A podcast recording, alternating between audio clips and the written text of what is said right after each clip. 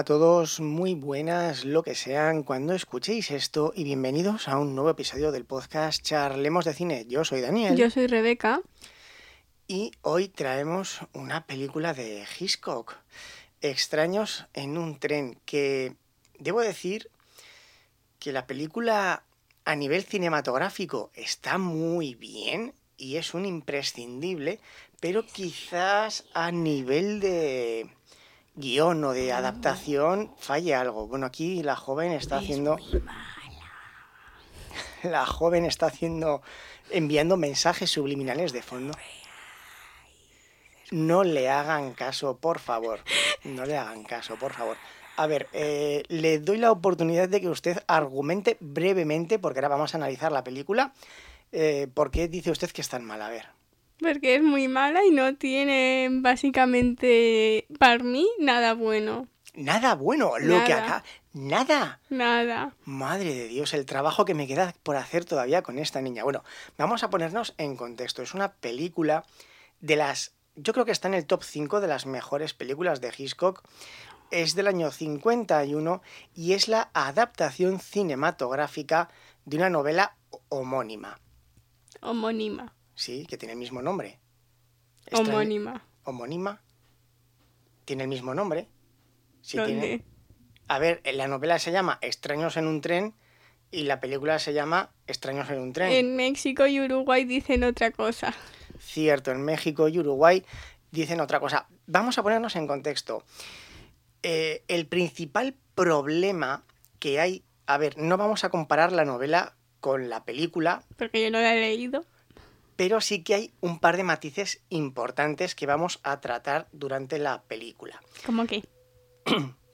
la escritora era lesbiana ah, y el personaje del asesino es gay. Y vale, ya me ha gustado más, ya ha subido un poco. Y eso es lo que le impulsa, esa es la motivación que vamos a ver durante el análisis de la película que falta. Bueno, vamos a empezar. La introducción, sin que digan una sola palabra, jovencita, es magistral, porque son extraños en un tren.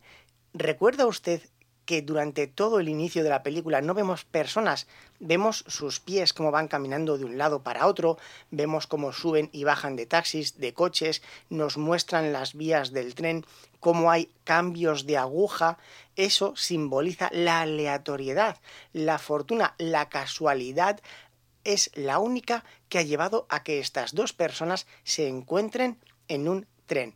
De ahí lo de extraños en un tren. Ha sido la fortuna. Cualquier cambio, subirte a otro taxi, meterte en otro vagón, que el cambio de aguja, o sea, eh, representa de una forma magistral como no importa quién sea, sino que ha sido la suerte. Por eso solo enfocan los pies.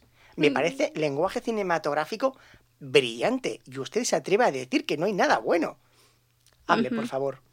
A ellos no le llevaron, eh, a Guy no le llevaron más bien el día que dijeron en el colegio de nunca habléis con extraños o... bueno, eso, eso es... Eso a mí me lo llevan diciendo desde bien pequeña, no hables con extraños. Estos, ya son adultos, ya son adultos. Sí, no hables con extraños. Y se aburría. Y claro, mira, su comentario viene muy bien.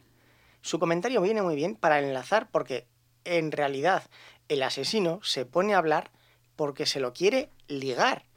Y, vamos a ver otro ejemplo de censura en España, por favor. El audio es un poquito largo, pero es muy importante escucharlo. Dele usted el audio número uno, por favor, secretaria. Comeremos en mi departamento. Gracias, pero creo que voy a ir a comer al coche restaurante. Camarero, ¿sabe si hay plazas libres en el vagón comedor? Hasta dentro de 20 minutos no, señor. Lo ve, tendrá que comer.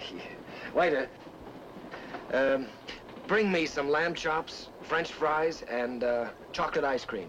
Yes, sir. Compartment B, car 121. Yes, sir. Oh, and a waiter. Yes, sir.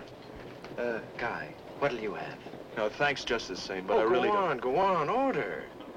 Well, uh, well, I'll just have a hamburger and, and a cup of coffee. Bueno, primer, Bueno, ya está. Que yo te dije por qué no lo ponía en español, si no era nada, en plan, eso están pidiendo y están diciendo nombres de comida. Pero está, está ligando, es decir, eh, tengamos en cuenta lo de siempre, la mentalidad de la época, año 51. Eh, en la novela ya he dicho que este es gay, entonces esto es una escena de ligoteo. No, venga, vente conmigo, ven a mi habitación. No vamos a hacer nada. Eh, yo pido, ignoro tus quejas, hago el pedido. Entonces, esta escena, eh, de hecho, hubo dos versiones de la película, una que se estrenó en, en Inglaterra, Europa, y otra que se estrenó en Estados Unidos, donde este tipo de escenas estaban censuradas para evitar esto. Ya hemos visto cómo en España esta escena la recortaron directamente. y a Y correr. dicen, bueno, a ver, una cosa es que comáis juntos y otra cosa es que como le obligues a comer contigo en tu apartamento, en tu camarote, en tu, en tu suite, no sé cómo llamarlo, en, en el hay- tren. Ahora Entonces, no sería esto nada, básicamente. Como Claro. parece como si no. Bueno, a ver, eh, si, si un tío viene y quiere comer conmigo en un tren, digo, eh, pero bueno, ya vemos que, pues eso, que esto es una escena de ligoteo. Lo insinúan un poco en la película, pero tampoco queda muy claro. Y ahora es cuando después de comer, de contarse sus vidas, eh, uno dice que odia a su exmujer, otro dice que odia a su padre, sí, comente, joven. Que yo no me había dado cuenta de que este era gay. Claro, Porque claro. es que no, no lo ponen afeminado, como No le ponen na- na- nada, nada. Y es que además en la película queda eh, muy claro la motivación principal es que él está enamorado, se enamora. Y, Y tú piensas que es con la chica de gafas. Bueno, eso ya lo, ya lo veremos. Pero Eso ahora llegamos a lo que es la escena de, de la idea genial. Por favor, denle usted al número 2. Si, si puedo, Que, gracias. que pongas el teléfono allí en la esquina, por favor. Dos hombres se conocen por casualidad, como nosotros. No hay ninguna relación entre ellos, nunca se habían visto. Cada uno tiene una persona de la que quiere librarse, con que intercambia las muertes. ¿Intercambia las muertes?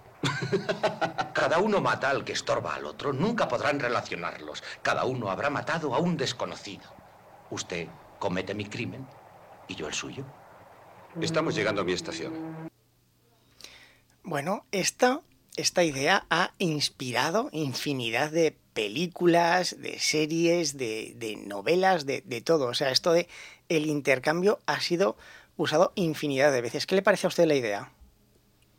Yo, personalmente, a mí, si fuera un asesino en serie, pero me parecería una gran idea. Hombre, pero si fuese usted un asesino en serie no querría intercambiar muertes, querría matar a A todos lo y ya está. sí, eh, Bueno, y uno que no pueda coger. Un asesino en serie un poco especial. Mm. Bueno, entonces ya vemos que, fruto de la casualidad, dos personas se conocen, empatizan, uno se enamora del otro, aunque en la película eso mm, queda relegado. En plan, tú no. Entonces, claro, todo aquí es donde empieza a fallar para mí, porque me falta una motivación. Está claro que, bueno, pues eh, eh, que este quiera librarse de su mujer, nos lo dejan claro. Ahora vamos a hablar de ello. Pero me falta la motivación para el otro.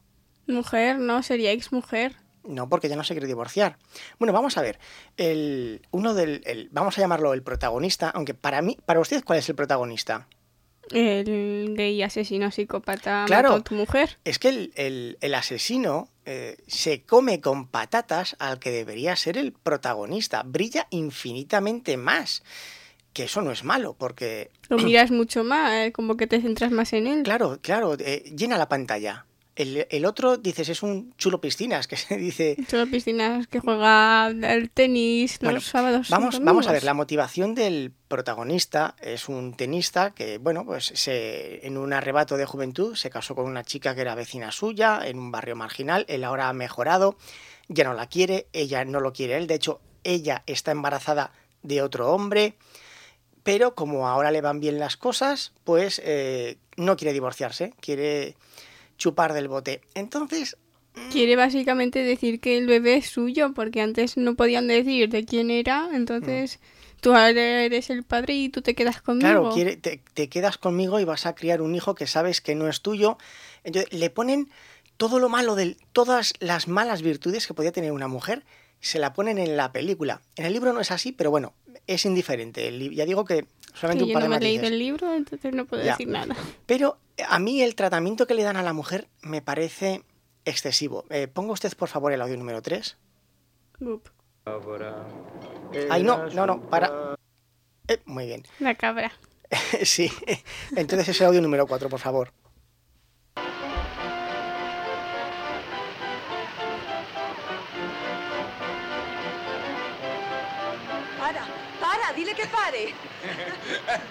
Estoy intentando enderezarlo. Esto se va por donde quiere. Cuidado, no te muevas. Bueno, esta escena no saben lo que, lo que es, pero es que el, el asesino sigue a la exmujer, pese a que el otro le dijo que no quería intercambiar los asesinatos, que le pareció una locura, sigue a su exmujer y ve cómo se va ella sola con dos hombres, estando embarazada, estando casada, a la feria, se suben en la barca esta que van las parejitas, ella está sola en la barca con dos hombres y como uno pues esto que, que se roza, ay jiji, para, para, no me toques, no, que estoy intentando enderezar el timón, tal. O sea, dicen, jo, pero eh, está casada, está embarazada de otro y se va a la feria con dos tíos y, y deja que la madre... A lo o mejor sea, uno de esos dos tíos es el padre del niño. es lo que se es supone, que claro. no se sabe porque él lo ha dicho que estaba con un montón de Claro, hombres. entonces en la novela eh, esto también es distinto porque van dos parejas. Ella va con su novio, con el que la ha dejado embarazada, y una amiga suya va con otro chico. Entonces, pero aquí en la película inciden demasiado en lo mala que es la mujer, como... jo, Me quieren ¿cómo? dejar, vamos, a nivel Claro. satánico, mala mujer. Claro, porque dicen, jo, es que vamos a matar a una mujer que está embarazada. O sea, en aquella época me imagino que eso sería mm, muy heavy, ostras. Entonces, vamos a echarle toda la mierda que podamos encima para que Decir- el espectador diga, bueno, se lo merecía. Dígame usted. Para decir, en plan, esta es mala, esta morir, matar, sangre. Exacto. Buah. Entonces, bueno, hasta aquí comente usted qué le ha parecido la película. No sé qué decir. Por ahora lo que más me ha gustado ha sido la canción de la cabra que casi ponemos. Sí, sí. Entonces, usted estaba viendo la película como diciendo, "Pf, por Dios, qué tortura me está haciendo tragar mi padre. No, tortura no, porque un par de veces estaba ahí, uy, estoy en otro mundo. Ah, dejaba de ver la película y todo Sí. directamente. Sí que es cierto que, claro, esta película está muy, ya lo he comentado, está muy bien a nivel de lenguaje cinematográfico, los planes, el Está- suspense. eso estaba bien, pero es que la historia te queda... Sí, eh, falla, falla la historia y es lo que comento. Yo creo que no empatizamos con, con nadie, no empatizamos con el tenista, no empatizamos con el asesino. El asesino mola porque es frío, calculador, siempre está como que controla todas las situaciones. Me dice que no mate a alguien y lo mata. Exacto. Pero es lo que digo, claro, nos falta la motivación de la novela de que él está enamorado del otro y quiere ayudarle, quiere ser su amigo, quiere que confíe, dice, jo, es que quiere que lo necesite, ¿vale? Para Quiere ligárselo. que se quede ahí con él para Claro. siempre. Entonces aquí la Hombre. motivación que nos dan es que simplemente es un psicópata, pero no, no, no. Hable, hable. Que digo yo que, como has dicho, que quiere que lo necesite, quiere estar con él para siempre, bla, bla, bla. Si, si ya es un criminal, ¿por qué no lo secuestra y ya está? Ya termina la película en los primeros quiere segundos. que se enamore. Que usted qué poco romántica es, de verdad. ¿eh? Cuando, oye, cuando estás con, te han dicho que cuando estás mucho tiempo con un mismo hombre te enamoras, entonces Eh, Yo a creo, secuestrar y ya está. yo creo que aquí la cosita sería un poco más complicada. Pero bueno, vamos a. Continuemos. y ahora llega, pues, eh, ha cometido el asesinato y por supuesto, el principal sospechoso es el marido. Porque saben que se quería divorciar, que le beneficiaba, que él estaba con otra, tal. Entonces ponga usted el audio de la cabra. Cabra. cabra, era su cabra, sí que lo era. Quería la cabra, la quería mucho. ¿Qué le parece? Que no llegará a cantar ópera. Maravillosa canción, mejor parte de la película, 10 de 10. Claro. Siguiente cantante, siguiente rey del pop. Entonces, aquí hay que tener en cuenta que esto era el plan original, porque ¿dónde estaba usted mientras mataron a su mujer? Bueno, pues estaba en un tren rumbo a y estaba en el vagón con esta otra persona, que tiene la mala suerte que eh, su compañero está borracho y no, se, no sabe ni quién está en el vagón con él, lo cual esto está muy cogido con pinzas, porque bueno, si no lo ve, pues el revisor o cualquier otra persona lo habría visto. Pero bueno, eh, es como, fíjate tú, pobrecito tonto, que le sale mal hasta eso. Que, porque dice, no, no, yo estaba en el tren con este desconocido y, y él es mi testigo. Ya está, libre de sospecha, pero no. ¿Cómo, cómo vio usted esta evolución? Te vas a ir a la cárcel. Ya está, no podía pensar en otra cosa. Bueno, pero a ver, alguna opinión tendrá de la película hasta ahora. Presentación de personajes, presentación de situaciones. Gran canción, mejor canción, hit del verano 2020. Y todo el resto de la película para usted. A ti. Jo, de verdad. Qué, qué sosa es. Entonces, bueno, es lo que, es lo que comento. La... Llegados a este punto, eh, lo único que hacen es presentarnos al asesino como que es un, un mero psicópata que, que mata por matar. eh. Toda la parte Eh, me lo paso bien aquí, romántica la han eliminado. Ponga usted, por favor, el, el último audio. ¿Qué es lo que te pasa, Bárbara? ¿Es que tú lo viste? Me miró a mí mientras apretaba su garganta. Anne me estrangulaba a mí. ¿Pero qué dices? Primero la miró a ella. Luego me miró a mí. Y entró en una especie de trance. Explique, Dicho adiós. explique usted esa, esta escena, por favor. A ver, señoras y señores, estaban el hombre ah, haciendo, haciéndole una demostración de cómo matar a alguien sujetándole la garganta a otra señora de, que estaba en una fiesta. Se conocieron allí y le dijeron, oye, te voy a enseñar cómo hacer que nadie, que alguien grite y no se le pueda oír. Y la otra dijo, vale, adelante. Le cogió del cuello y le- le- la otra pasó por detrás. eh, mágicamente le vio a ella, se quedó así y casi mató a la señora. Mm. Es decir, estaba haciendo un juego de que si yo te oprimo la garganta como si te estrangulase, no puedes gritar aunque quieras. Vio a esta chica que es, creo que era la hermana del protagonista o algo La así. hermana de, de la, la, de la no- novia. de la novia. Y se parecía a la mujer que él mató. Entonces es como si entrase en trance, que le gustó a matar a la otra y rememoró la escena y casi mata a la, a la mujer y se, se desmaya. Le gustó matar a la otra por su amante bandido. Claro, entonces es lo que es lo que comento. La única motivación es que este es un psicópata. Entonces no encajas igual con él.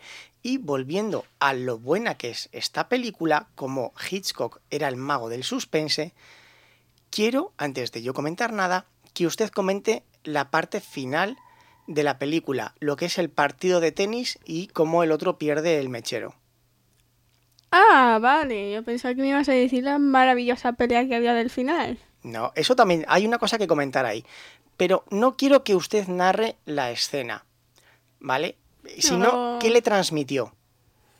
Me transmitió que yo pensaba que lo iba a perder todo, que es el que se iba a con la perdón, eh, suya. per- perdón, eh, voy a poner en contexto. Vale. Como no quiere matar al padre del otro, lo que hace es, eh, le coge un mechero que es suyo y lo quiere llevar a la isla donde mató a la mujer para incriminarlo. Pero tendría las huellas del otro. Eh, bueno, pues a lo mejor en esa época no estaban las huellas todavía, Mm. yo qué sé.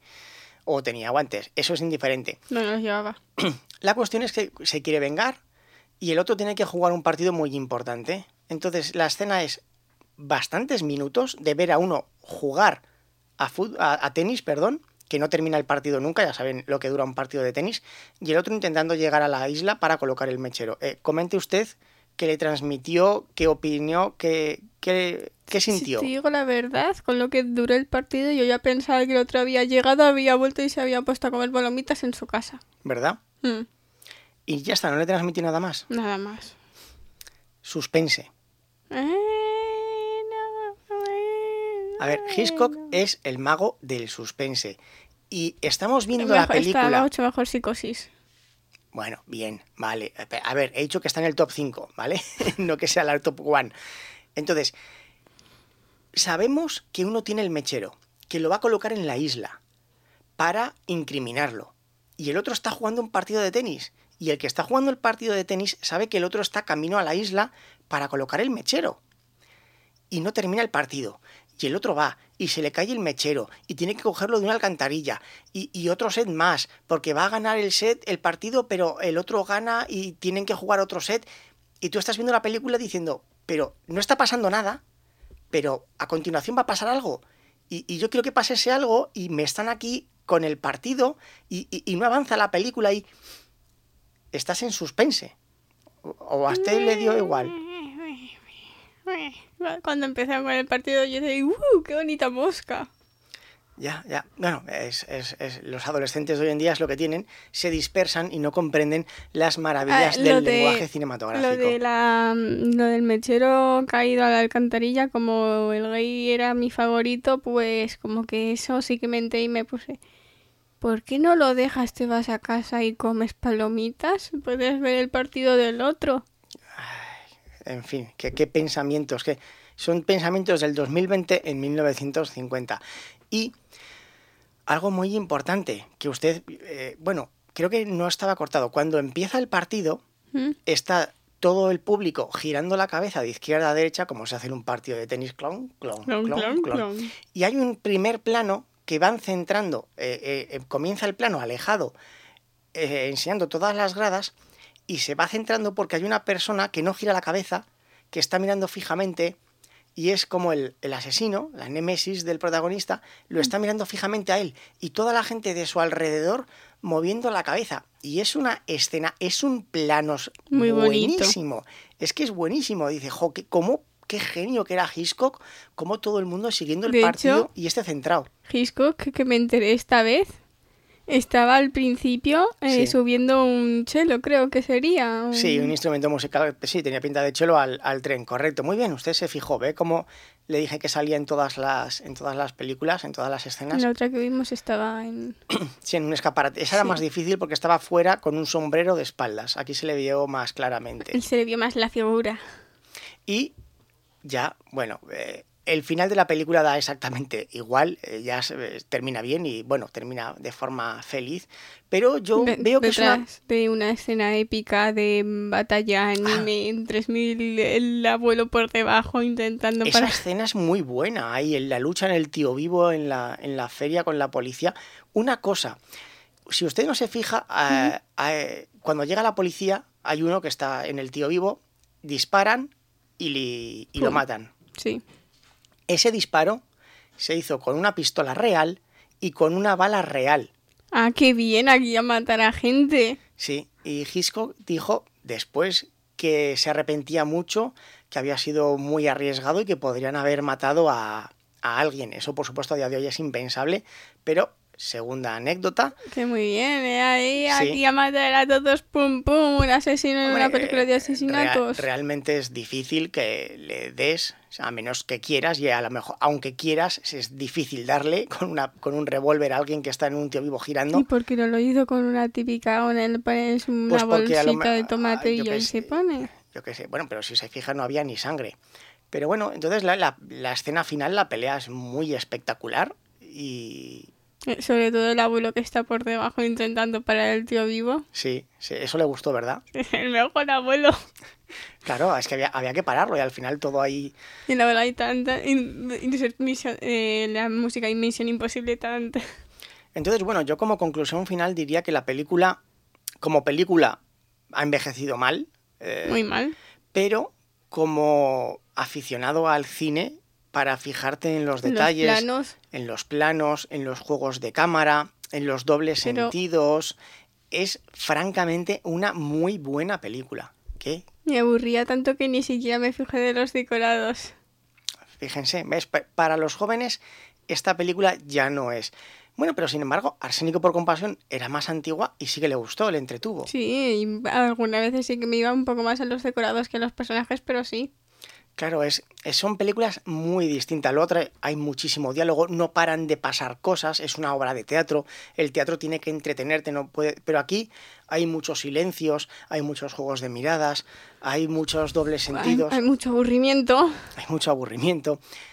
Falta esa conexión con los personajes, que yo creo que es lo que más factura le, le pasa, sería por la censura de la época. No podrían mostrar ese amor homosexual tan abiertamente en una película de los años 50, ¿Pero me por imagino. ¿Qué hay de malo? Pues, pues cuando usted crezca un poco más ya verá lo que hay de abrazar a, a todos. Ya, ya, bien, estamos en otra época, afortunadamente, aún así a día de hoy aún, aún hay mucha discriminación, lamentablemente, pero bueno, entonces conclusión final de la película. Usted ya dice, la ignoramos porque dice que la- le ha aburrido muchísimo. Un 5 solo por la maravillosa canción de la cabra. Jo, qué barbaridad. Yo no le voy a dar nota, no me atrevo a darle nota porque la, la película me ha gustado mucho y a la vez me ha aburrido bastante. Y le también. subo, le subo un punto, le pongo un 6 solamente por el abuelo de el tío vivo. Jo, de verdad. En fin. Bueno, vamos a ver ya la película. Si queréis aprender sobre cine, hay que verla. Eh, si la queréis ver para entreteneros, mm, yo creo que hay opciones. Os dormiréis. Bueno, lo ha dicho ella, no yo. Hay opciones mucho mejores. Bueno, vamos a los comentarios, joven. Sí. A ver, tenemos eh, dos. El señor Picaraza, que dice que le gusta mucho. Que, a ver, lea. lea- la, la. Ah, que, le pare- que no, no le gusta lo de poner notas. Eh, comenta en la película de El Castillo Ambulante que somos muy valientes por poner esa mala nota a una película del maestro Miyazaki. A ver, que está muy bien. Pero es que historia es demasiado Disney. Que él no está de acuerdo en poner notas a las películas. Totalmente de acuerdo. Yo le pongo la mía y ya está. Pero, Opinión o sea, personal. yo eh, estoy de acuerdo con Picaraza en que no hay que dar una valoración numérica a una película, pero es cinco un, estrellas, poco, ¿cuánto le pones hasta cero? es un poco para que Rebeca vaya viendo que es mejor, que es peor, pero bueno, a lo mejor pensamos en, en otro sistema de, de valoraciones. Cinco estrellas, cero estrellas a esta y a correr. Y bueno, eh, nuestro amigo también Eric Giancarlo, que comenta también muchísimo, muchas gracias Eric. Eh, mira, comenta, esto es en la de... ¿Dónde está la comedia Luna Nueva? Luna Nueva, que la ponemos muy mal y que, que casi desbanca a Superman Hijo Rojo. Eric, esto ya lo vas a escuchar después, pero como verás en el episodio siguiente, queda mucho peor que Superman Hijo Rojo. Mm. Y creo que no hay más comentarios en comunidad. Mm. Ah, bueno, este, este creo que ya lo leímos. Bueno, pues ya está. Por mi parte nada más. Ya sabéis, por favor, si queréis dejarnos comentarios, eh, hacedlo en iVoox para que podamos leerlos y que Rebeca los vea y comente. Porque, a ver, como siempre decimos, si se los ponéis en Twitter o en Facebook. Rebeca me roba el móvil. Sí. Es que me, me roba el móvil, se pone a leerlos y, y luego entran otras cosas y digo yo, ¿dónde está mi móvil? Y, y yo estoy mirando por todos los mensajes por si acaso. En fin. Y cualquier otra cosa me la podéis decir a mí en Twitter. Mi usuario es arroba barra baja Daniel Sanz. Pero como sabéis, os estoy, os estoy jugando el móvil de mi padre que puede terminar en otras manos. No pasa nada. O mandar un correo electrónico a podcastcharletas.gmail.com. Por mi parte nada más. Un saludo a todos. Adiós, humanoides, y hasta la próxima.